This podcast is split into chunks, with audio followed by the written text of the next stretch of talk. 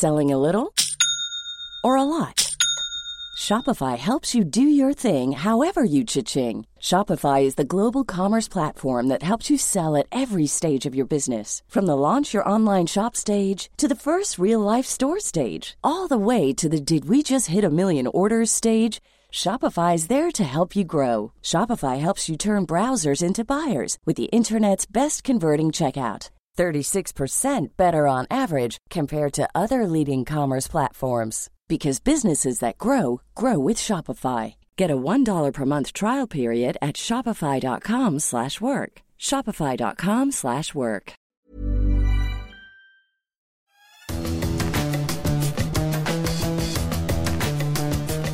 Salut les fous du volant, on est bien content de vous retrouver pour un nouvel épisode de votre podcast consacré à la Formule 1, la F1 faisait relâche le week-end dernier avant de poser ses valises à Singapour pour la 15e épreuve de la saison. Et pour patienter avec Stéphane, on va faire un petit peu de fact-checking. On parlera notamment de Lance en comparaison avec Fernando Alonso. Vous, vous verrez ça. Euh, on parlera aussi de Felipe Massa, le Brésilien, qui a adressé une lettre à la Formule 1 et à la FIA pour récupérer le titre qui lui a été enlevé, selon lui, en 2008 à la suite du Singapour Gate. Alors est-ce qu'on peut, est-ce qu'on doit modifier le palmarès de la discipline après coup? On, on reviendra sur cette question et sur quelques autres cas de figure qui pourraient euh, poser question. Et pour commencer, on va parler du nombre de dépassements en, Formule 1. Euh, depuis quelques grands prix, les pilotes ont fait remarquer que c'était de plus en plus compliqué de nouveau euh, d'opérer des, dépassements sur, euh, sur les épreuves. Alors que disent les chiffres? Où on en est? Eh ben, On a pris un petit peu de temps pour, pour regarder tout ça. Et on va en parler dans les fous du volant. Aujourd'hui, on a sorti les calculatrices. Ça a chauffé, hein, Stéphane? Oui, tout à fait. Et bah oui, parce qu'en fait, il y a des vérités qu'on prend pour sûr sans les, sans les vérifier. Et puis là, quand on y regarde d'un petit peu plus près, la vérité est un petit peu plus nuancée. Exactement, c'est vrai. Donc on, va voir ça. Ce podcast est à retrouver sur toutes les bonnes plateformes d'écoute, de Deezer à Spotify, en passant par Acast ou par Apple Podcast. N'hésitez pas à nous donner 5 étoiles si vous avez apprécié et aussi à vous abonner. Et de cette manière, vous recevrez les nouveaux épisodes directement sur votre smartphone. On débute donc avec euh, ce, sujet qui est une sorte de, baromètre sur euh, les, épreuves de, sport mécanique et de Formule 1 en, particulier, à savoir le nombre de euh, dépassements en, course. il y a eu une sorte de, de, petit débat depuis le début de la saison, savoir si c'était plus compliqué cette saison de dépasser par rapport à l'année dernière, alors qu'en théorie, les F1 n'ont pas changé de configuration technique, elles ont simplement évolué par rapport à ce nouveau règlement apparu en, en 2022. Alors on s'est penché, sur, euh, sur les chiffres avec euh, l'aide aussi euh, de notre confrère Julien Pereira. on est allé regarder le nombre de dépassements par, par saison, parce que d'abord il faut avoir des chiffres pour établir une, une, comparaison. Alors simplement pour vous dire que on a enlevé aussi les dépassements lors du premier tour, parce que c'est toujours un petit peu la, la, la mêlée. C'est toujours comme ça dans les stades de la, de la FIA. Du promoteur et de la FIA. Ça, exactement. On a enlevé aussi euh, le dépassement opéré lors des courses sprint parce que sinon ça mm. fausse le débat avec des saisons où il y en avait, où il y en avait pas. Euh, sont enlevés également, et ça c'est directement par la FIA et par la, Formule 1, euh, les dépassements dans les stands. quand, quand, il quand il y a un problème. Donc, en 2021, avant le nouveau règlement avec l'effet de sol, il y avait eu 22 Grands Prix, 843 dépassements, soit 38,4 dépassements euh, par Grand Prix. Retenez 38, hein, on va pas va pas aller jusque dans les décimales. En 2022, donc la première année du règlement avec euh, le retour de, l'effet de sol, 22 Grands Prix, 997 euh, dépassements. On est passé donc à 45,3 dépassements par, par épreuve. On voit 7 dépassements de plus d'une saison à l'autre. Et puis en 2023, donc cette saison, on a fait 14 Grands Prix depuis le début du, championnat, 693, soit 49,5 dépassements par Grand Prix. Et là, en voyant ça, en préparant l'émission avec Sébastien Petit notamment et son œil euh, très précis, c'est bizarre quand même, c'est pas le sentiment qu'on a. Bah oui, mais il y a eu 187 dépassements rien qu'aux Pays-Bas, à Zandvoort, avec cette course complètement folle, avec euh, les, euh, les averses. Si on retire ce Grand Prix des Pays-Bas, Stéphane, on arrive à 506 dépassements. Et donc, en 13 Grands Prix, si on prend les 13 Grands Prix euh, en, excluant celui des Pays-Bas, on est à 38,9 dépassements. Donc on revient quasiment à, 2000, à 2021 tout ça pour ça. En fait, la, nouvelle réglementation a été effacée par les efforts des ingénieurs depuis euh, un an et demi maintenant pour faire progresser les, les, autos, leur permettre de développer euh, bah, des qualités d'appui aéro. Euh, et on se retrouve avec finalement le même nombre de dépassements qu'en 2021. Alors, est-ce qu'il ne faut pas tirer des conclusions au bout de deux ou trois saisons du nouveau règlement? Est-ce que ce n'est pas un phénomène particulier simplement pour cette année? Il euh, faut, être très prudent par rapport à ça. Et euh, dans le paddock, il y a toujours des, gens qui cherchent à gagner, qui cherchent à modifier en fait les règles ou qui se plaignent tout simplement de ne pas pouvoir dépasser parce que la voiture n'est pas assez bonne. Et à l'arrivée, un pilote qui n'est pas parvenu, qui est resté coincé derrière Albon, par exemple, avec une meilleure voiture, il va dire à son patron Mais eh oui, mais ça ne dépasse pas aujourd'hui en Formule 1. Donc c'est vraiment la, raison est technique. On, se défausse euh, par. c'est vrai aussi. C'est souvent ceux qui sont plus loin qui ont envie de changer le règlement. Exactement. Donc. Euh, on a changé le règlement en 2009 et puis en 2017. Tout ça, c'était autour de l'aéro quand même. En 2022 aussi. Et euh, le but en 2022, c'était que des voitures puissent se suivre de, plus près. Euh, et je, trouvais que le, règlement était euh, bien réussi. On avait, attendu quelques grands prix l'année dernière, souviens-toi Stéphane, pour faire un fou du volant où justement on revenait, on revenait là-dessus et on avait dit bah c'est plutôt, c'est plutôt validé. Il y a un chiffre quand même qui a été dévoilé par Nicolas Tambassis, qui est le, responsable de la technique de, de la FIA, qui est très très intéressant et qui finalement explique un petit peu ce que les pilotes décrivaient. Euh, Alors on précise bien designer historique chez euh, Ferrari de la, grande époque de la Scuderia. Exactement. Donc quelqu'un qui sait vraiment de quoi, de quoi il parle. Euh, en 2021, donc avant le nouveau, le nouveau règlement, à deux longueurs derrière une, Formule 1, on perdait 50% de la charge, de la charge aéro à cause des, des perturbations. Ce chiffre, il est passé en 2022, donc avec euh, la nouvelle réglementation aéro, à 20%. Et c'est ce qui faisait que les voitures pouvaient se suivre de plus près et donc plus facilement dépasser, en tout cas avoir plus d'opportunités pour, pour dépasser. Eh bien, euh, en 2023, d'après les études faites par la FIA, on est revenu à 35% de pertes de perte aéro. C'est-à-dire que, effectivement, c'est reparti à la hausse la perte aéro. Et ça explique aussi que ce soit plus difficile de, perte dépasser. voilà, pour la voiture qui suit. Oui. Donc, euh, qui a beaucoup plus de difficultés à garder euh, la distance avant d'attaquer dans les virages. Et donc, ça complique sa tâche, euh, forcément. Mais dans tout ça, le règlement 2022, il est bien né et on s'est empressé de le corriger eh oui. d'une façon, je trouve, malheureuse, vraiment en rehaussant les planchers pour euh, combattre l'effet de, marsouinage à la demande quand même insistante de Mercedes. Exactement. Et il fallait un petit peu euh, ménager tout le monde dans cette histoire parce que euh, bah, de toute façon Mercedes ne s'en sort pas beaucoup beaucoup mieux cette année. et bah, en fait, ça veut dire quoi? Ça veut dire que on perd de l'aéro par ce subterfuge. Oui, c'est ça. On a relevé les autos. Voilà. pour corriger un autre problème. En fait, on déplace le problème parce que maintenant, ça dépasse moins. Donc, euh, ce sont les mêmes gens qui euh, participent à fabriquer cette nouvelle situation qui ensuite en dénoncent les inconvénients. Donc, euh, moi, pour moi, le règlement, il ne devrait pas bouger pendant deux ou trois ans et on fait vraiment un point avant de s'emballer. Bon, bah, maintenant, en fait, on cherche à de nouveau de nouvelles solutions. Et ce qui est un petit peu dommage quand même, c'est qu'on change trop souvent de règlement. Et il y a de nouvelles équipes qui arrivent à la FIA et qui ont un point de vue un petit peu différent qui écoutent d'autres personnes et qui pensent avoir la solution miracle. On a à peu près tout fait. Aujourd'hui, on espère maintenant euh, solutionner ça d'abord en, réduisant le, poids des voitures parce qu'on dit aussi qu'elles euh, sont moins vives, donc euh, c'est moins facile de dépasser. Euh, dans, euh, dans des sections qui sont tortueuses. Elles sont de plus en plus imposantes, plus longues, plus larges. Oui, donc mais forcément, les pistes, elles, elles s'élargissent pas, s'élargissent pas, donc euh, ça devient de plus en plus compliqué aussi. On a déjà fait ce, chemin-là avec Mosley en 98, je crois. Il y avait les pneus rainurés pour rallonger les distances de freinage, et puis les, fins étaient beaucoup plus étroites, 1m80 contre 2 mètres auparavant.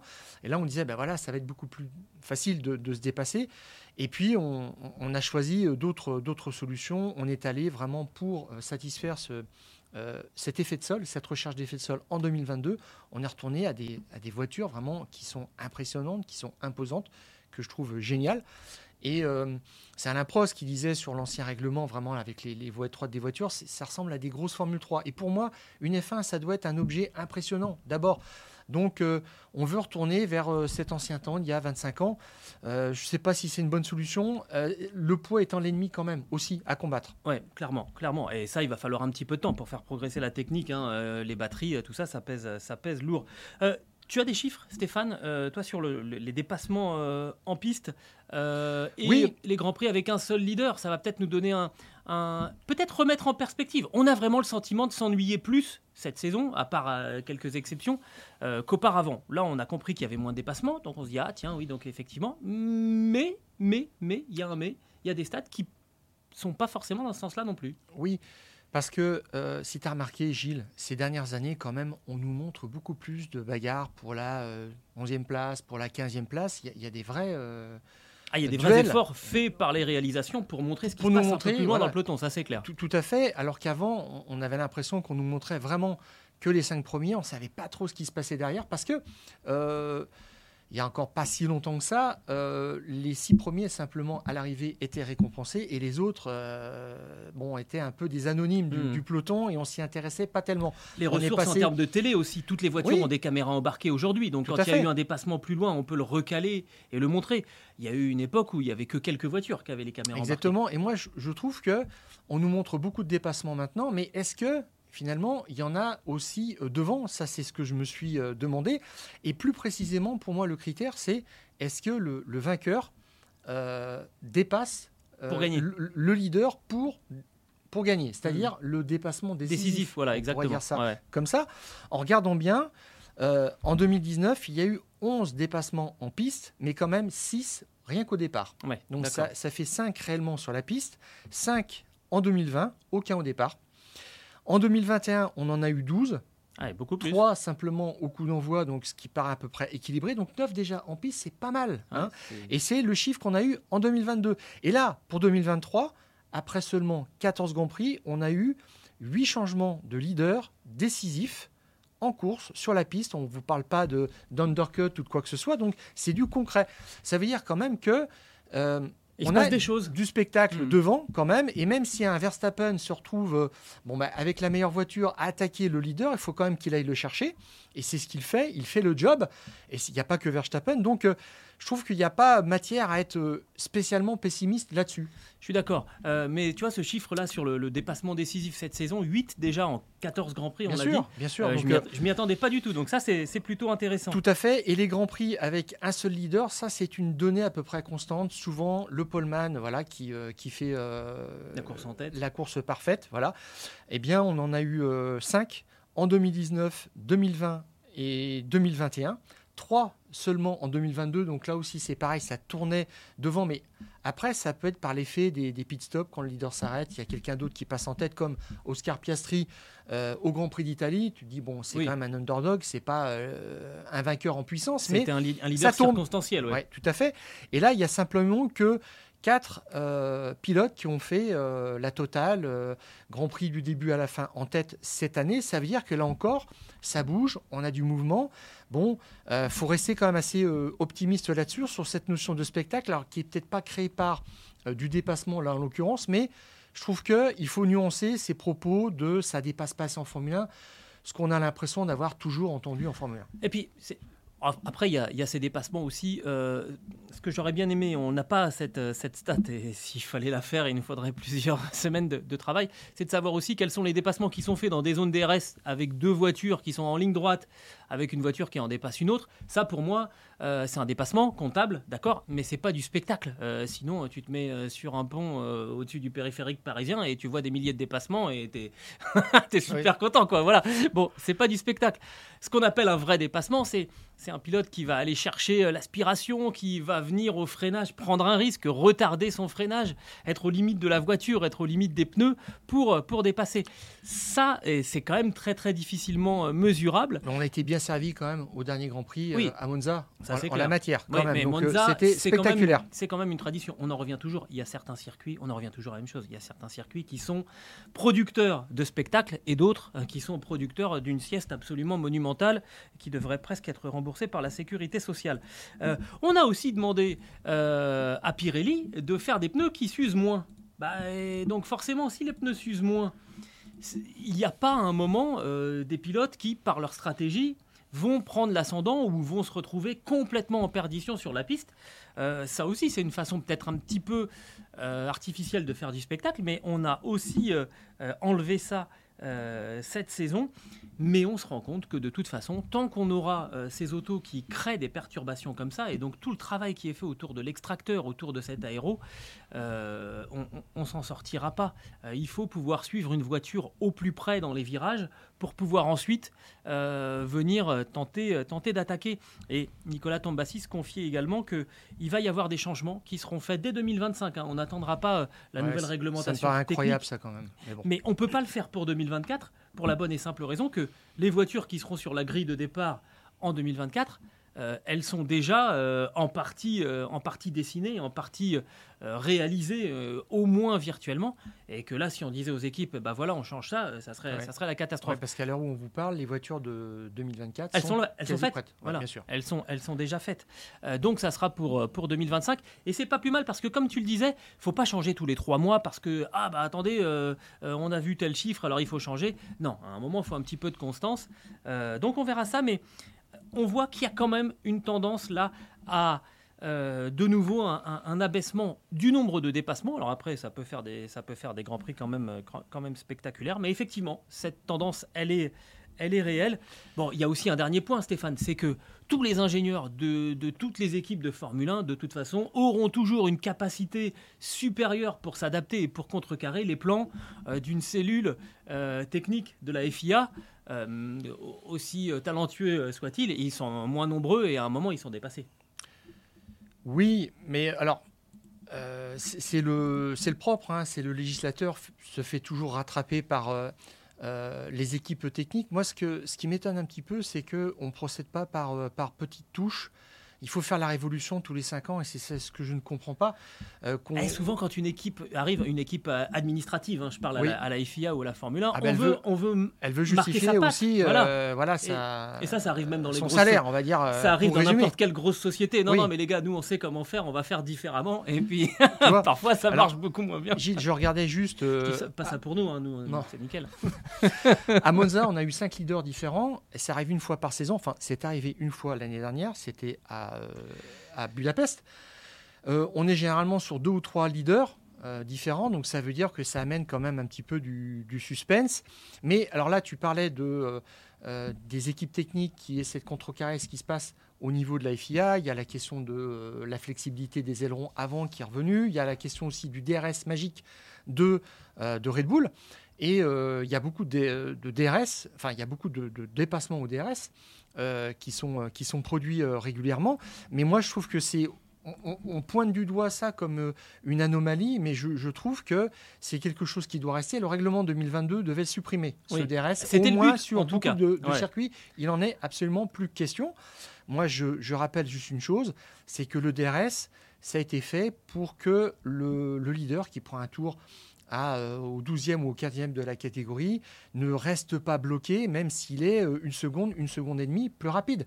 C'est ce qui arrivait trop souvent. Hmm. Euh, je le rappelle, sur un circuit comme Montmelo, il faut être 2 secondes 3 plus rapide que celui qu'on veut dépasser pour dépasser simplement naturellement, sans, sans l'artifice du, volet rabattable arrière. Donc, quelque part, c'est un non-sens. Bon, et quand tu te réjouis le samedi que la hiérarchie est très très serrée en qualif, que ça se joue à coup de centième, bah, tu Paradoxalement, tu, voilà, tu, as le droit de redouter un Grand Prix où ça sera quasiment impossible de dépasser. ça, ça dégage aucune marge le dimanche pour dépasser. Donc on ne peut pas avoir les deux. C'est impossible. Et moi, je trouve simplement que je suis un peu choqué quand euh, le, le deuxième attaque le, le premier, rien qu'avec le DRS. Euh, normalement, ça devrait se jouer. Euh, euh, à la loyale, à la régulière, on va mm. dire, parce que euh, le DRS n'est pas, n'est pas déloyal, mais simplement là, il y, a un petit coup de, dopage technique qui euh, n'est pas le bienvenu. Et c'est ce qu'on reproche peut-être globalement, c'est qu'on voudrait vraiment un gros freinage, quelque chose, un, un, morceau de bravoure pour mériter la première place et pas simplement euh, donner euh, l'impression qu'il suffit d'appuyer sur un bouton pour dépasser. Pour dépasser. Je pense qu'on va, on va s'intéresser de, de, plus près, c'est ce que j'ai cru lire entre les mots de, Nicolas Tambassis, notamment à, à, ces extracteurs, à cette façon. Je pense qu'il va y avoir, euh, de la même manière qu'il y, a des ailerons là au-dessus des roues avant, il y a certaines pièces aéro qui sont communes à toutes les équipes et qui sont obligatoires. Je pense qu'on ira vers quelque chose de cet ordre-là pour l'année 2025, de manière à réduire les perturbations et que personne finalement ne puisse jouer euh, de puisse jouer là-dessus. Euh, c'est un sujet qui est très très intéressant, euh, mais c'était, j'ai trouvé ça finalement intéressant, nous dans notre rôle en tout cas, de, faire le point sur, sur les chiffres et de montrer qu'effectivement on était revenu à ce qui se passait en 2021. Ouais, mais je trouve que le sujet de l'aéro n'est pas très populaire auprès des, bah, du jeune public qu'on veut intéresser à la Formule 1. et ce qui est un petit peu dramatique, c'est la puissance des moteurs et gelée. Et il y a des époques où euh, c'était la course à la puissance et chaque motoriste annonçait sa nouvelle puissance à, Monza, enfin dans des endroits stratégiques du championnat. Et c'était la course à la technologie, c'est quelque chose qui était très perceptible. Oui, mais maintenant, ça coûtait très cher. On parle extracteur, les, ah, ça heures, fait moins rêver. les heures de soufflerie aussi coûtent très très cher. Il y a des armées euh, euh, mm. dans, les équipes. On en compte 300, 350, 400. C'est vraiment une ah, grande part des effectifs aujourd'hui. Il y a beaucoup à gagner là-dessus. Et les gens ne comprennent pas ça. Et puis l'extracteur, c'est quelque chose qui est quasiment invisible, qui se situe sous la voiture. Euh, donc euh, le, public ne, comprend pas non plus intéresse pas, c'est part de la technique. Le deuxième point qu'on voulait évoquer dans les fous du volant euh, aujourd'hui, ça part d'une déclaration de Mike Crack, hein, le patron de l'équipe Aston Martin, qui, en voulant protéger Lance Troll, a évoqué un écart de 3 dixièmes au tour entre euh, Fernando Alonso, donc, et le, jeune euh, Canadien euh, de l'équipe. Et là, Stéphane, on a quand même eu envie de, vérifier si cet écart entre le, pilote canadien et le double champion du monde espagnol était, était véritable, bon, sachant que les deux hommes feront, partie de l'équipe Aston Martin en, 2024, hein, ça, a été, confirmé. le premier point qui m'a intéressé, on va revenir plus précisément sur, cet écart, c'est de voir l'écart finalement entre Lance Troll et Fernando Alonso. Est-ce qu'il est plus largué euh, que les autres euh, deuxièmes pilotes de, l'équipe bah, J'ai simplement regardé le, nombre de, points d'écart entre deux pilotes de, la même équipe. Alors, il y a entre Max Verstappen et Sergio Perez 145 points d'écart. C'est le plus gros écart euh, entre deux pilotes. Mais bon, euh, quand vous en avez un qui a gagné 10 grands prix de suite, euh, donc forcément à chaque fois il marque 25 points. Derrière, euh, même si vous êtes deuxième, vous perdez 7 points à chaque fois. Ça commence à chiffrer. Ça commence à chiffrer. Donc, on va dire que même si c'est pas malgré tout très positif pour, pour, pour Sergio Pérez, on va, on va mettre ce chiffre de, de côté. Le deuxième écart, eh ben, c'est Fernando Alonso face à Lance. Alonso est cinquième du, du championnat, Lance est, est 11e et il y a 70 points d'écart c'est le deuxième plus gros écart entre, coéquipiers. Ensuite, il y a entre Hamilton et, Russell, entre Lando Norris et, euh, et, Piastri, puis enfin entre Albon et, et, Sargent. On va justement reparler du duo de, Williams dans un deuxième temps. Stéphane, alors, est-ce qu'il y a bel et bien que 3 dixièmes d'écart entre Fernando Alonso et euh, Lance Stroll euh, sur un tour? Mike Crack a bien parlé du, rythme. Il a dit précisément il n'y a pas un si grand écart en termes, de performance. voilà, donc de performance sur un tour. Et moi, quand j'entends ça, euh, quand j'entends parler le directeur d'équipe d'Aston Martin à Zandvoort, je me, dis est-ce qu'il nous raconte pas des cracks? Comme on dit dans le langage un petit peu euh, familier. Euh, donc, euh, est-ce qu'il n'enrobe pas un petit peu la, vérité? Euh, Otmar Zafnauer était le, biographe, sinon la géographe officielle de Lance Stroll chez, chez Aston Martin. On avait bien compris qu'il fallait soigner le, fils du patron. Et là, on se dit, bah, il recommence en fait. Lui, il a bien compris aussi son rôle. Est-ce que c'est vrai? Eh bien, en partie oui. En partie oui, quand on regarde tout simplement l'écart de performance euh, sur euh, le chrono euh, en qualification, en Q3. Alors je précise que, évidemment, quand Stroll n'est pas en Q3 ni même en Q2, on, retrouve la on compare les, chronos de Q1, de Q1 ou de Q2. D'accord. Tout à fait. en tout cas, de la dernière partie de qualification où les deux sont en, sont en lice. tout à fait. Et là, bah, qu'est-ce qu'on voit Tout simplement, c'est qu'il il y a 0,38 secondes d'écart, donc 38 centièmes d'écart sur un tour Un tour, donc en moyenne sur les 14 Grands Prix de la saison, sur un tour, parce qu'ils ne font pas tous euh, le, Le même temps. Mm. sur un tour à peu près moyen de 1,20. J'ai j'ai regardé le tour moyen en Formule 1 cette année, c'est une 23. D'accord. Donc là, c'est une 20. Donc, euh, quand il dit, quand il annonce 0,30, on est à 0,38. C'est pas loin de la vérité. Ouais, on est. Ouais. Mais je trouve que c'est quand pas même, allé jusqu'au voilà, centième. c'est quand même, c'est quand même important, c'est quand même euh, conséquent. Donc, oui, presque 0,4, c'est quand même assez gênant. Ça commence à faire que- beaucoup. Surtout qu'on sent que le peloton euh, finalement est de plus en plus proche avec le budget cap, avec euh, toutes les modifications techniques euh, qui ont été faites là pour essayer de justement d'homogénéiser ce, ce- ce peloton. Euh, ben, un 4 dixième, ça commence à faire quand même beaucoup.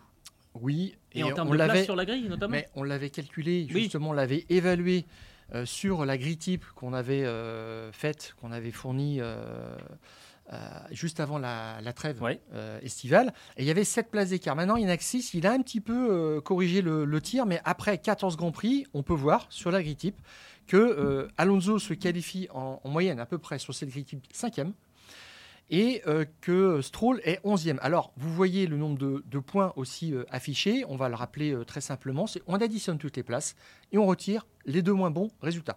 Donc euh, Verstappen a, a 20 points, Sainz 45. On parlait aussi de Sainz comme meilleur performeur derrière euh, Verstappen, ça se confirme. En qualification. Alonso ouais, est cinquième, voilà, dans un paquet avec Hamilton, Leclerc, et voilà, ça se joue à, à un ou deux points ouais. près. Et puis, euh, Stroll, il lutte plutôt avec euh, Ocon, avec même des gens comme Hülkenberg qui doit regarder. Bon, donc ça veut dire qu'il y a six places d'écart. Ça, ça signifie bien que le peloton est assez resserré, en- il est très compétitif euh, en qualification. Alors, je- tu dis vous voyez parce qu'on met des tableaux et ça c'est pour les extraits vidéo. Ceux qui nous écoutent sur, euh, sur le podcast, forcément si vous nous écoutez, vous n'avez pas la vidéo, mais il y a possibilité d'aller chercher l'extrait vidéo et vous verrez les chiffres et les courbes, notamment euh, préparés euh, par notre ami Marco Popovic. Euh, ça vous permet d'avoir l'image euh, l'image en plus, nous voir en plus. Je sais pas si c'est un cadeau, mais c'est une possibilité. Alors, concernant euh, Stroll, euh, toujours là sur euh, un chrono euh, moyen de 1,20 au tour, la tendance est un petit peu inquiétante quand même parce que je vois 0,74 en Belgique, 0,69 et 0,79 en Italie. Ah, c'est les derniers grands prix ça. Voilà, c'est ça, d'écart en termes de secondes. Et là, il va falloir se réveiller. Ah oui, parce que c'est Franchement- presque 0,79, c'est le double. Oui, tout à fait. Et euh, Mike Rack est- a volé au secours de, de Stroll en disant nous avons eu des problèmes quand même de stratégie, de fiabilité dans l'équipe qui, euh, et à chaque fois, ça a frappé la voiture de Lance Stroll. Bon, quand on regarde, il a eu deux abandons. Alonso n'en a eu aucun. C'est Ouais. pour ça aussi qu'on retrouve un, un écart assez euh, conséquent au, au- au championnat. Mais Stroll n'est pas exempt de tout reproche. S'il a cassé un moteur en Arabie Saoudite, le crash euh, du Grand Prix de Monaco lui est plutôt imputable quand même. Donc euh, là, c'est pareil, c'est que euh, bah, si tu termines pas, euh, c'est euh, face à un adversaire comme, comme Alonso, c'est assez punitif. Alors on a Et voulu- d'ailleurs, ça se voit en, en qualif, hein, c'est du 12-2. Ah oui, 12-2, ça, Voilà, c'est- quand même clair et sérieux. hein. net. Tout à fait. Euh, on a voulu élargir euh, un petit peu la réflexion. On s'est dit, bah tiens, si on se pose la question euh, du côté de du côté de Lance Stroll, Mais Euh, La question qu'on se pose, c'est quoi? C'est que fait-il en Formule 1 oui, bah alors, Est-ce qu'il a sa place? Est-ce qu'il la mérite? Bon, Et alors, est-ce que d'autres pilotes voilà, sont assez loin de, de, leur leur coéquipier. pilote de, de- coéquipier de référence pour euh, justifier leur place en Formule 1 Et on s'est intéressé au cas de Logan Sargent, la- l'américain de, de chez Williams, le coéquipier d'Alexander euh, Albon. 21 points d'écart entre les, entre les deux hommes, sachant qu'Albon. Bah, C'est il- 21-0. Voilà, il caracole pas exactement en tête du, du championnat. Euh, alors on en est où sur ces écarts? On a finalement fait le même principe, les mêmes Tout à fait. Et là, l'écart, c'est 67 centièmes, 0,67 Ouais. secondes. C'est énorme. C'est le double de, de Stroll. Ouais, euh, de l'écart presque. entre Ouais. Et Stroll. ouais. Tout à fait. Et là, c'est oui, c'est euh, c'est pas acceptable. Euh, et ça correspond, c'est assez marrant, aux deux dernières euh, valeurs, euh, à Zandvoort et à, et à Monza, 0,67, 0,66. Euh, Ouais, ça veut dire qu'à à l'inverse de cette, Stroll, euh, il a stabilisé lui sur les deux derniers grands prix. Voilà, c'est ça, sur un, sur un tour de 80 secondes, un tour ramené à un tour de 80 secondes. Donc, euh, il est dans une. euh, alors, il l'a- il l'a déclaré lui-même. Il se- il s'est trouvé en progrès sur la campagne européenne qui s'est euh, terminée là. Et euh, il est conscient d'avoir des choses encore, des scories à, à lisser, C'est ça. vraiment dans son pilotage. Et qu'il dit qu'à partir de là, il sera, il sera mieux. Et moi, je trouve que s'ils ont investi sur un pilote comme ça, débutant chez Williams, euh, ils l'ont recruté parce qu'il est surtout américain, hein, la même nationalité que le propriétaire qui veut avoir de la visibilité, donc tout ça, ça se comprend très très bien. Bah, il faut laisser le temps à un pilote d'abord de, prendre en compte tout son environnement. Ah, c'est une forme d'investissement. Hein. On, attend, il faut rester cohérent. Et on attend une progression vraiment en deuxième partie de saison.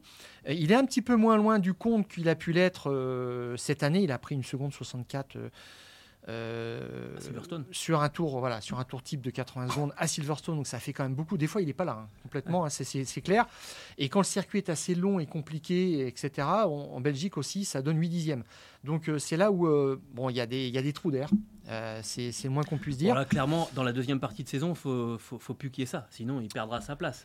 Oui, il fait tout ce qu'il peut pour s'accrocher et à chaque crash, on se demande s'il va rester en Formule 1. alors, euh, tout ça, ça revient finalement euh, à la même chose, c'est quelle est la valeur des nouveaux entrants en Formule 1 et comment est-ce qu'ils ont justifié leur place en Formule 1. Et on en revient à la même chose. Sargent était quatrième du championnat de Formule 2 euh, l'année dernière. Je trouve que c'est... quatrième ou cinquième, je ne sais plus. C'était dans ces jours-là. Je crois que c'était quatrième et c'était un petit peu juste. Et euh, c'est pour ça que bah, il est un petit peu en souffrance, même si il a bien débuté la saison. Il y avait 16 euh, dixièmes d'écart à, Bahreïn. Ah oui, mais à Bahreïn, il y avait une euh, séance d'essai avant. C'est ça aussi. Hein, Logan Sargent, tout il n'a pas fait d'essai du tout. Une journée et demie d'essai à bord de la voiture avant de démarrer le, championnat. Et, c'était à Bahreïn. Mais ce qui est, ce qui est étrange, c'est que l'écart était aussi assez élevé à Montmélo. Bon, bref, c'est un, problème quand même d'ordre général parce que quand tu prends autant, presque 7 dixièmes sur un, sur un tour type, en Formule 1, c'est que tu n'es pas vraiment dans le coup. C'est Là, il y a quelque chose de général. Et euh, ce qui ne l'a pas avantagé aussi, certainement, c'est la connaissance ou un peu le métier d'Albon, parce que la voiture a progressé techniquement et lui n'a pas progressé en même mhm. temps dans les mêmes proportions. Voilà donc, on a vérifié l'écart entre euh, Stroll et, Alonso est un petit peu plus grand que ce que disait euh, Mike Crack. Et en qualif, ça fait 14-0 pour Albon. Donc effectivement, là, réveil exigé de toute urgence euh, pour euh, Sargent. Le dernier acte qu'on voulait euh, évoquer dans les fous du volant aujourd'hui, eh bien, c'est cette lettre que Felipe Massa a adressée à la FIA et à la Formule 1, aux organisateurs de, de la FIA, en réclamant réparation euh, et notamment de récupérer le titre de, de 2008. Euh, alors je vous rappelle le, classement euh, de la Formule 1 en 2008. Lewis Hamilton avait obtenu le titre de champion du monde avec un total de 98 18 points. Pardon. Felipe Massa en avait obtenu 97. Kimi Raikkonen et Robert Kubica étaient 3e et 4e avec 75 points. Et puis Fernando Alonso 61. alors, déjà, le premier conseil qu'on peut vous donner, c'est allez regarder le dernier Grand Prix, le Grand Prix du Brésil 2008, avec euh, cette finale qui est absolument folle. Euh, c'est un des Grands Prix les plus incroyables de, l'histoire de, la Formule 1, avec Lewis Hamilton qui dépasse notamment dans le dernier tour Timo Glock pour aller dernier virage, pour aller chercher, je crois, la cinquième, place, et pour marquer euh, donc euh, les quelques points supplémentaires qu'il lui fallait pour, pour obtenir le titre. La réclamation de Felipe Massa, en fait, elle ne concerne pas ce Grand Prix du, du, Brésil, euh, mais le fameux Grand Prix de Singapour 2008, hein, celui qui a donné lieu au Singapour Gate, euh, lors duquel Renault a demandé à Nelson Piquet Jr. d'aller se mettre volontairement dans le mur pour provoquer. Alors Flavio Briatore, plus précisément. Oui, c'était le patron de l'équipe. Le patron de l'équipe, mais pas directement Renault, mais c'était une initiative personnelle de Flavio Briatore. et donc, euh, il y avait eu un safety car et ça avait permis à Fernando Alonso à la fin de, remporter euh, la course. Pendant euh, cette deuxième partie de course, Felipe Massa était rentré au stand. Euh, l'image est assez, assez connue. Hein. Il était reparti, euh, reparti trop vite. À cette époque, on faisait encore les ravitaillements en carburant pendant les Grands Prix. Il était reparti avec le tuyau pour, pour faire le plein. Le bois. voilà, il avait tout arraché. il s'était arrêté au bout de la ligne droite des stands. Il avait abandonné alors qu'il était en tête du Grand Prix. Il était reparti. Il était reparti. Oui, mais il avait fini 18 18e et dernier. Voilà. Et en tout cas, il n'avait pas marqué de points. Et euh, bah forcément, alors qu'il était en tête du Grand Prix au moment où Nelson Piquet Jr. été allé se mettre dans, dans le mur. Et l'histoire, c'est que euh, Hamilton lui avait fini troisième, il avait donc marqué 6 points. À la fin de la saison, il est champion pour un point. Euh, et l'histoire, c'est que Bernie Ecclestone, il y a quelques semaines, quelques mois, a déclaré que les organisateurs de, de, la Formule 1 avaient eu connaissance avant la fin de la saison 2008 que qu'il s'était passé quelque chose et que finalement il allait falloir regarder de plus près ce qui s'était passé. C'est ce qu'on a fait, euh, c'est ce qu'on a fait après. Euh, et on s'est rendu compte qu'effectivement, euh, Nelson Piquet Jr. avait eu cette consigne, qu'il avait fait exprès d'aller se mettre euh, dans, dans, le mur. Et donc, lui, il dit, ben, si des gens étaient au courant qu'il y avait eu tricherie sur ce, sur ce Grand Prix et qu'on n'a rien fait, bah, c'est une sorte de conspiration qui a abouti à la privation du titre pour, pour Felipe Massa. Et donc, ben, il faut peut-être lui rendre son titre. Euh, et peut-être aussi euh, quelques poignées de dollars, parce que bah il y a des primes quand vous êtes champion du monde, et puis éventuellement, euh, ce qu'on n'arrive pas à imaginer derrière, c'est les sponsors qu'il aurait eu ensuite s'il avait été de nouveau champion du monde. Vous imaginez le premier champion du monde après le premier champion du monde brésilien après après Ayrton Senna, c'est sûr que ça aurait peut-être pu lui changer lui changer sa, sa vie. Alors la lettre, lettre avant poursuite, adressée le 15 août, donnée deux semaines à la Formule 1 pour pour y répondre. Normalement euh, on y est et on n'a pas communiqué du côté de la FIA, du côté de la Formule 1 sur, pour savoir ce qui, allait se, ce qui allait se passer. Stéphane, est-ce qu'on peut changer le nom du champion du monde 2008 15 euh, ans plus tard? Les avocats, dans leur euh, courrier à la FIA, parlent de Felipe Massa comme le champion du monde légitime de 2008. Donc ça veut dire qu'ils veulent récupérer le titre, avec peut-être aussi des dommagements financiers. je trouve que le, l'entreprise aurait plus d'élégance s'il réclamait simplement le, titre de champion du monde et puis euh, un euro symbolique de dommages et intérêts. Euh, mais ça, veut dire aussi que 15 ans après, ça le travaille, ça le poursuit, que ça doit l'empêcher de dormir de, parfois parce que euh, il est passé juste à côté de son destin. Il a été champion du monde. L'image, elle est terrible. L'image, elle est terrible. Quand il remporte ce Grand Prix du Brésil, on voit l'image de son père notamment qui lui ressemble. Aujourd'hui, oui. Felipe Massa, c'est le portrait craché de son père il y a, il y a 15 ans et qui tout le clan croit au titre. Ouais, faites le titre de champion du monde de Felipe Massa, sauf qu'ils n'avaient pas anticipé que Lewis Hamilton allait dans l'avant-dernier virage dépasser et finalement aller chercher le point qui fait de lui le, champion du monde. Donc cette déception-là, ce coup de foudre qu'ils prennent à ce moment-là, on sent qu'il est toujours là en fait, dans leur esprit. Il les hante. Oui, alors euh, moi ce que je veux, c'est euh, rappeler peut-être un petit peu aussi... Euh, euh, le contexte du premier euh, Grand Prix de Singapour, de l'histoire d'ailleurs, et euh, premier Grand Prix de nuit en Formule 1, mais marqué à jamais de toute façon par cette histoire, à l'issue de laquelle plusieurs personnes de l'équipe Renault ont été condamnées, reconnues comme impliquées dans cette machination. Voilà, il n'y avait pas que Flavio Briatore, mais Felipe Massa est en tête, il explique en fait que euh, l'accident volontaire de Piquet lui porte préjudice parce que ça, change complètement son plan de course. Il rentre, mais il rentre. Euh, les autres n'ont pas fait d'erreur. C'est sa propre erreur de, repartir trop tôt. Donc euh, là, c'est le, premier point qui pour moi n'est pas vraiment recevable. On ne peut pas dire que c'est une victime du, début à la fin. Et puis deuxième chose, le clan McLaren euh, parce qu'il s'agirait de retirer un titre pilote euh, à, l'écurie McLaren. Le clan McLaren n'a rien fait de particulier dans, si à la rigueur, lors de cette course. Si à la rigueur c'est Fernando Alonso ou en tout cas un pilote Renault qui avait été titré, effectivement, on aurait pu se dire bon, on peut peut-être éventuellement rendre, euh, rendre justice. Et puis, et puis surtout, c'est que le leader du championnat à, à cette époque-là, c'est Lewis Hamilton, même par une faible marge. Et c'est lui qui va le rester. Et sur l'année, euh, combien de grands prix, selon toi, euh, Massa a-t-il fait en tant que leader du championnat? Alors ça, aucune idée. Un seul. Ah ouais. Voilà, tout à fait. Ah oui, mais on, s'en moque. Si t'es leader à la fin ah du ben, championnat, t'es champion Le but, c'est d'être leader à la fin du championnat au dernier Grand Prix, comme Sébastien Vettel en, en, 2010. Ça, c'est clair. Mais euh, quelque part, il veut avoir ou il veut obtenir quelque chose un petit peu euh, en rattrapage. Et c'était pas non plus la, physionomie qu'on a vue de la saison. Je pense que ça, ça pèse beaucoup aussi. Et Lewis Hamilton euh, bah, est resté leader du championnat, du 9e Grand Prix jusqu'au, je crois, c'était 18e à cette époque-là. Il a été 13 fois leader du championnat. Donc, il est quand même plus champion légitime sur l'ensemble de la saison. Euh, que, euh, j'ai un tout petit peu de que mal Felipe Massa. Alors, j'ai un tout petit peu de mal avec cet argument parce que pour moi, le champion, c'est celui qui a le plus de points à la fin de la saison. Donc, si on dit on annule ce grand, on annule le résultat de ce Grand Prix et par conséquent, c'est Felipe Massa qui est champion, c'est Felipe Massa qui est champion. Tout à fait. Euh, Alors, moi, ce qui m'étonne plutôt, c'est pourquoi 15 ans après? Oui, c'est ça. C'est ça qui est très, très, Alors, quand tu dis que fin 2008, Bernier Clesson a, eu vent de cette histoire parce qu'il y a des relevés télémétriques chez, chez Renault. Et il y a Max Mosley, le président de la FIA, aussi. Mais, bah, en fait, je crois que c'est Marc Weber hein, qui euh, avait dit que de toute façon, lui, il était pilote à l'époque, et dès l'arrivée, il dit en interview à, des journalistes, euh, ce qui s'est passé, c'est très bizarre. Les pilotes, ils savent ce genre de choses, ils savent éventuellement où un des leurs peut se tromper, peut faire une erreur, comment ça peut arriver. Là, clairement, Marc Weber parce dit... Que...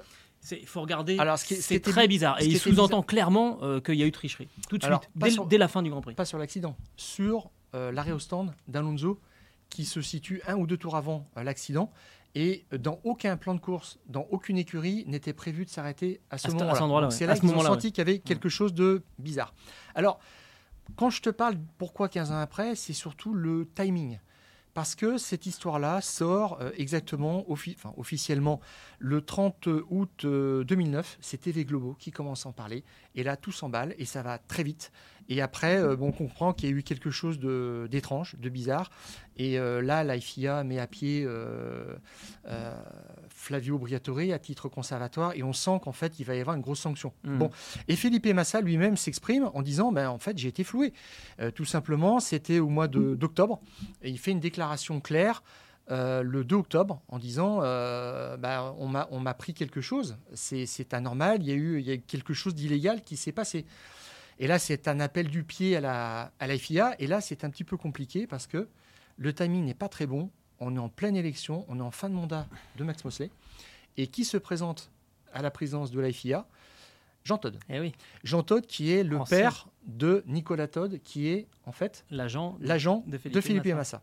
Donc ça veut dire que dans cette histoire, si tu engages une procédure qui est quand même un petit peu délicate, bah tu, c'est pas que tu reviens à être jugé parti, mais il y, a des. On peut t'accuser, on peut t'accuser effectivement euh, d'être, d'être euh, effectivement d'être jugé parti, oui. Voilà, si tu lances. Même si tu l'es pas, même si tu l'es pas, c'est ça qui est terrible. Parce que Jean Todt est élu le 23 euh, octobre 2009, donc ça veut dire que trois mois, trois semaines avant, en fait, Felipe Massa 2009, 2009, il fait cette déclaration. Ça veut dire qu'il ne je pense qu'il ne veut pas aller plus loin pour ne pas perturber hmm. euh, l'élection. Il va y avoir une nouvelle euh, présidence. Donc, euh, il laisse un petit peu tout ça courir. Mais après, c'est d'autant plus délicat de réclamer quelque chose auprès de la FIA parce que Massa contre la FIA, en fait, c'est pas Kramer contre Kramer, mais c'est Todd contre Todd. Oui, c'est ça. C'est un petit peu délicat et euh, bon, c'est un petit peu troublant. Mais euh, pourquoi avoir attendu 15 ans? C'est ça, entre les deux, entre le fait sur le moment parce que les conditions étaient un petit peu compliquées et attendre 15 ans pour finalement exhumer cette histoire, c'est très très, c'est très très. Alors le bon, le bon timing pour moi, c'est euh, la finale d'Abu Dhabi 2021. Bah, c'est ce qui a relancé finalement. On est dans les derniers jours de la présidence de, Jean Todd, qui va passer la main, qui ne se représente pas. Et euh, là, je pense que le, clan Massa doit profiter à ce moment-là de, cet énorme couac, de, cette défaillance gravissime mmh. hein, de, la FIA qui a mal géré tout ça, la lutte pour le titre entre Verstappen et, Hamilton, pour dire, bah, regardez, en fait, il y a, une distorsion là, il y, a quelque chose de déloyal, mmh. et moi aussi, j'ai subi ça en 2008, maintenant, qu'est-ce qu'on fait? Voilà. Et là, il pouvait inclure son, cas dans celui d'Hamilton et de Verstappen.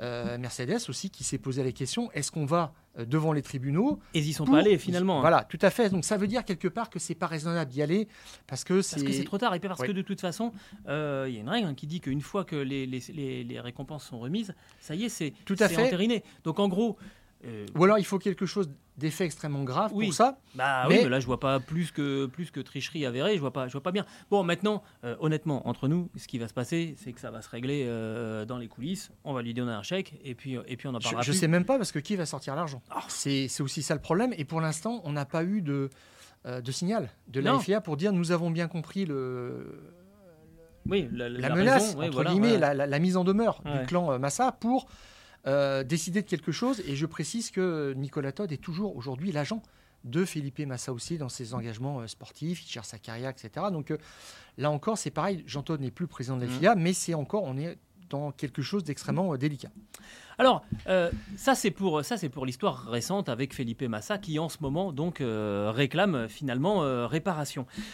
On on a cherché justement à revenir un petit peu quelques il en a pas beaucoup quelques cas historiques. Euh, on va pas on va pas en faire des heures à chaque fois parce que là sinon on peut on peut y passer on peut y passer des jours entiers. Le plus récent euh, Stéphane c'est effectivement euh, la dernière épreuve apocalyptique pour l'image de, la Formule 1 ce Grand Prix d'Abu Dhabi 2021 entre Max Verstappen et, et Lewis Hamilton, avec euh, clairement un Michael Masi qui a été dépassé par, par, les événements, euh, une relance de, course, euh, des procédures de, de, course qui ne sont pas respectées comme le veut le, veut le, règlement, et on n'a rien changé. Et comme tu le disais, Mercedes n'est pas allé faire appel devant, devant les tribunaux, de la même manière qu'on le verra, il y a eu un autre cas qu'on va évoquer en 1983, de la même manière qu'en 83, Renault n'est pas allé porter réclamation parce qu'on que on participe à une discipline et que quelque part on se dit que si on porte réclamation, on va, on va entacher la discipline. Alors ça, c'était euh, autre chose parce que Prost était en plein divorce euh, avec euh, Renault, le, torchon brûlait. On va y revenir, on va y revenir. On s'intéresse d'abord à 2021. 2021,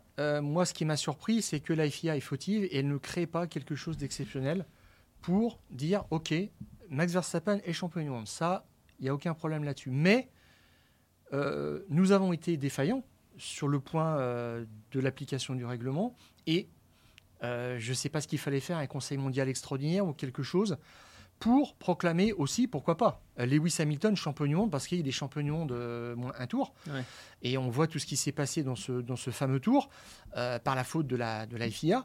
Et il y avait peut-être quelque chose à faire, mais comme tu l'as dit, Mercedes n'a pas voulu engager des, des poursuites. Je trouve que c'est peut-être aussi bien comme ça, parce qu'autrement, on pourrait faire, refaire d'autres euh, c'est ça. Palmarès, on, peut refaire tout le palmarès de la Formule 1. 2008, moi, tu vois, je... il y a peut-être euh, une réserve là-dessus parce que tu te souviens, en 2008, en fait, euh, McLaren est exclu du championnat du monde. Alors, ils ne sont pas exactement exclus, on leur retire tous leurs points. Donc, ils finissent la saison avec zéro point. Mais par contre, ils ne touchent pas au pilote. Donc, Lewis Hamilton est bien champion du monde, alors que il pilote quand même une voiture qui est une déclinaison de la, du modèle 2007 et qui a euh, peut-être été bonifié aussi par euh, l'espionnage de Ferrari. Voilà, tout à fait, parce que en 2000, euh, courant 2007, les des ingénieurs, les designers, certains designers chez McLaren avaient eu tous les plans, l'intégralité des plans de la Ferrari, et donc Lewis Hamilton pilote peut-être en 2008 avec une voiture rendue meilleure par ça, mais on n'est pas allé plus loin que ça, parce qu'autrement, si on cherche la petite bête, on s'en sort plus. Bon, voilà, donc il faut passer. à l'époque, Ferrari s'est contenté de, cette euh, version, et c'est pour ça d'ailleurs qu'ils ont été en partie champions du monde, parce que je ne sais pas quels étaient les, points marqués par, par, McLaren à cette époque-là, mais euh, McLaren aurait peut-être pu disputer le titre constructeur. Il est revenu à, Ferrari, donc c'était peut-être un jugement un petit peu de compensation. Voilà. Et puis après, bon, on peut regarder 94, Schumacher. Ah oui, le titre de Michael Schumacher. Avec Damon Hill dans la finale d'Adélaïde on a tous ces images en tête, ou en tous les cas, on, peut les retrouver euh, facilement. Autrement, c'est. Et puis l'antipatinage de cette, de cette Benetton euh, de, 94, hein, où euh, on a fait la démonstration aussi qu'il il y avait quand même des, logiciels, ou en tout cas des parties de la programmation du logiciel qui étaient quand même très très curieuses. bon, on n'est pas revenu en arrière. Mais par contre, le, peut-être le titre qui pouvait être retiré, c'était 1990 parce que Senna fait un acte délibéré contre Prost. Il le sort tout simplement pour ce Premier virage du Grand Prix du Japon. Hein. À Suzuka. Et là, là-dessus, euh, euh, il aurait pu être exclu du championnat. Pour un geste pour, antisportif. Euh, pour ça, sachant qu'il y avait la télémétrie, il y avait déjà beaucoup de choses à l'époque qui étaient absolument confondantes. la vue, la scène de l'hélicoptère, filmée d'hélicoptère, est, confondante pour Ayrton Senna, qui l'avouera un an plus tard. Donc on aurait peut-être pu aussi le, le, destituer un an après. Mais là, c'est pareil, la FIA ne veut pas ressortir ces dossiers-là. Oui, puis euh, c'est peut-être euh, mieux comme ça? Ouais, puis on se dit que finalement un an avant, il y avait eu l'accrochage pareil euh, au Japon aussi. Exactement. Et puis le titre était revenu à Alain Prost. Dire, bon, allez, un partout, balle au centre. Alain Prost, voilà, l'a fait exprès? C'est pareil, on peut toujours voilà, débattre là-dessus. Et puis, effectivement, il y a cette histoire de 1983. Alors là, on remonte 40 ans en arrière. 1983, c'est Nelson Piquet, le père de celui qui s'est mis dans le mur à Singapour, euh, qui est titré avec euh, une Brabham BMW. Et il paraît que quand on était derrière la, BMW, euh, on avait les yeux qui piquaient tellement le, carburant qui était utilisé était absolument pas réglementaire et qu'il était tellement. alors, il n'était pas hors règlement, il était légèrement en dehors des clous sur certaines valeurs, mais légèrement simplement. Et là, il a dit même si Renault avait porté réclamation, on ne sait pas si ce qu'on aurait fait, si on l'aurait vraiment, on l'aurait privé de titre, mais on, a considéré à l'époque que ça donnait sur tapis vert le titre à Alain Prost, mais Renault euh, n'a pas voulu faire cette démarche-là pour euh, couronner euh, Alain Prost, qui serait parti avec le, numéro titre, 1 voilà. chez McLaren. ça aurait fait un petit peu, ça aurait été étrange. On en est resté là. Juste pour faire une petite parenthèse là quand même, simplement pour dire à ceux qui sont encore sous le coup de ce qui s'est passé en 2021, voilà des, des titres qui sont sulfureux, qui laissent une trace bizarre, finalement il y en a tout le temps. On s'arrête à 1983, mais je suis sûr que si on remonte, on peut en trouver d'autres. Le sport, finalement, c'est un petit peu à l'image de, l'humain. Hein. C'est pas parfait, c'est pas toujours très juste, c'est pas toujours très fair. Et on vit avec. C'est comme ça. Et voilà, la Formule 1, elle continuera. Elle s'est pas arrêtée en 2021. Il y, a eu d'autres cas dans, l'histoire avant. Et ça nous a paru intéressant de, mettre un petit peu en perspective tous les moments où on aurait pu très bien dire, eh ben non, on change le palmarès, euh, puisqu'on sait qu'aujourd'hui, euh, voilà, le carburant utilisé par Piquet en 83 n'était pas exactement dans les clous, bah hop, on l'enlève du championnat et on change. Mais non, parce que Alain Prost, il est quadruple champion du monde de Formule 1, on va pas lui donner un titre 40 euh, ans plus tard. Enfin, c'est fou, on va pas en enlever un à, Ayrton Senna, on va pas en enlever un à Michael Schumacher. Enfin, ça, ça, ça, deviendrait, ça deviendrait complètement fou. Euh. Même si Nelson Piquet perd, le mériterait juste par ses déclarations. Navrantes. Oui, euh, oui mais c'est autre chose. Au-delà même du navrant. Ça, c'est de la justice. C'est pas, voilà. Bref. Euh, voilà, on voulait reparler. On attendra de voir si on a des, informations euh, nouvelles sur la demande de, Felipe Massa, s'il y a une action en justice qui est, qui est, euh, qui est engagée, ou s'il y a un accord entre, les, entre les deux parties. On, le saura sans doute un jour. Qui restera peut-être secret parce que la FIA a le goût du secret. ça c'est clair.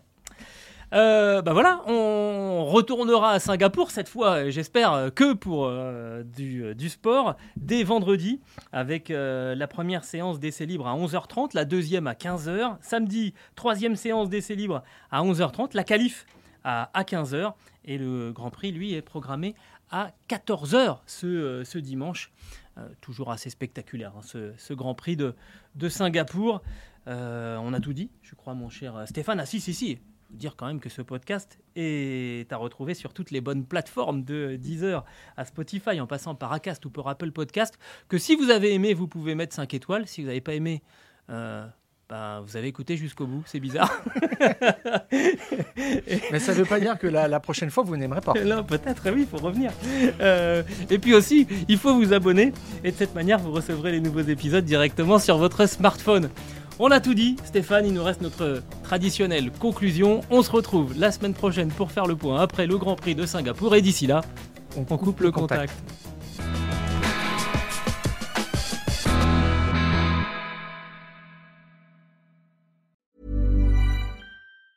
Hi, I'm Daniel, founder of Pretty Litter. Did you know cats tend to hide symptoms of sickness and pain? I learned this the hard way after losing my cat, Gingy. So I created Pretty Litter, a health monitoring litter that helps detect early signs of illness by changing colors, saving you money and potentially your cat's life. Pretty Litter is veterinarian developed, and it's the easiest way to keep tabs on your fur baby's health right at home. Go to prettylitter.com and use code ACAST for 20% off your first order and a free cat toy. Terms and conditions apply. See site for details.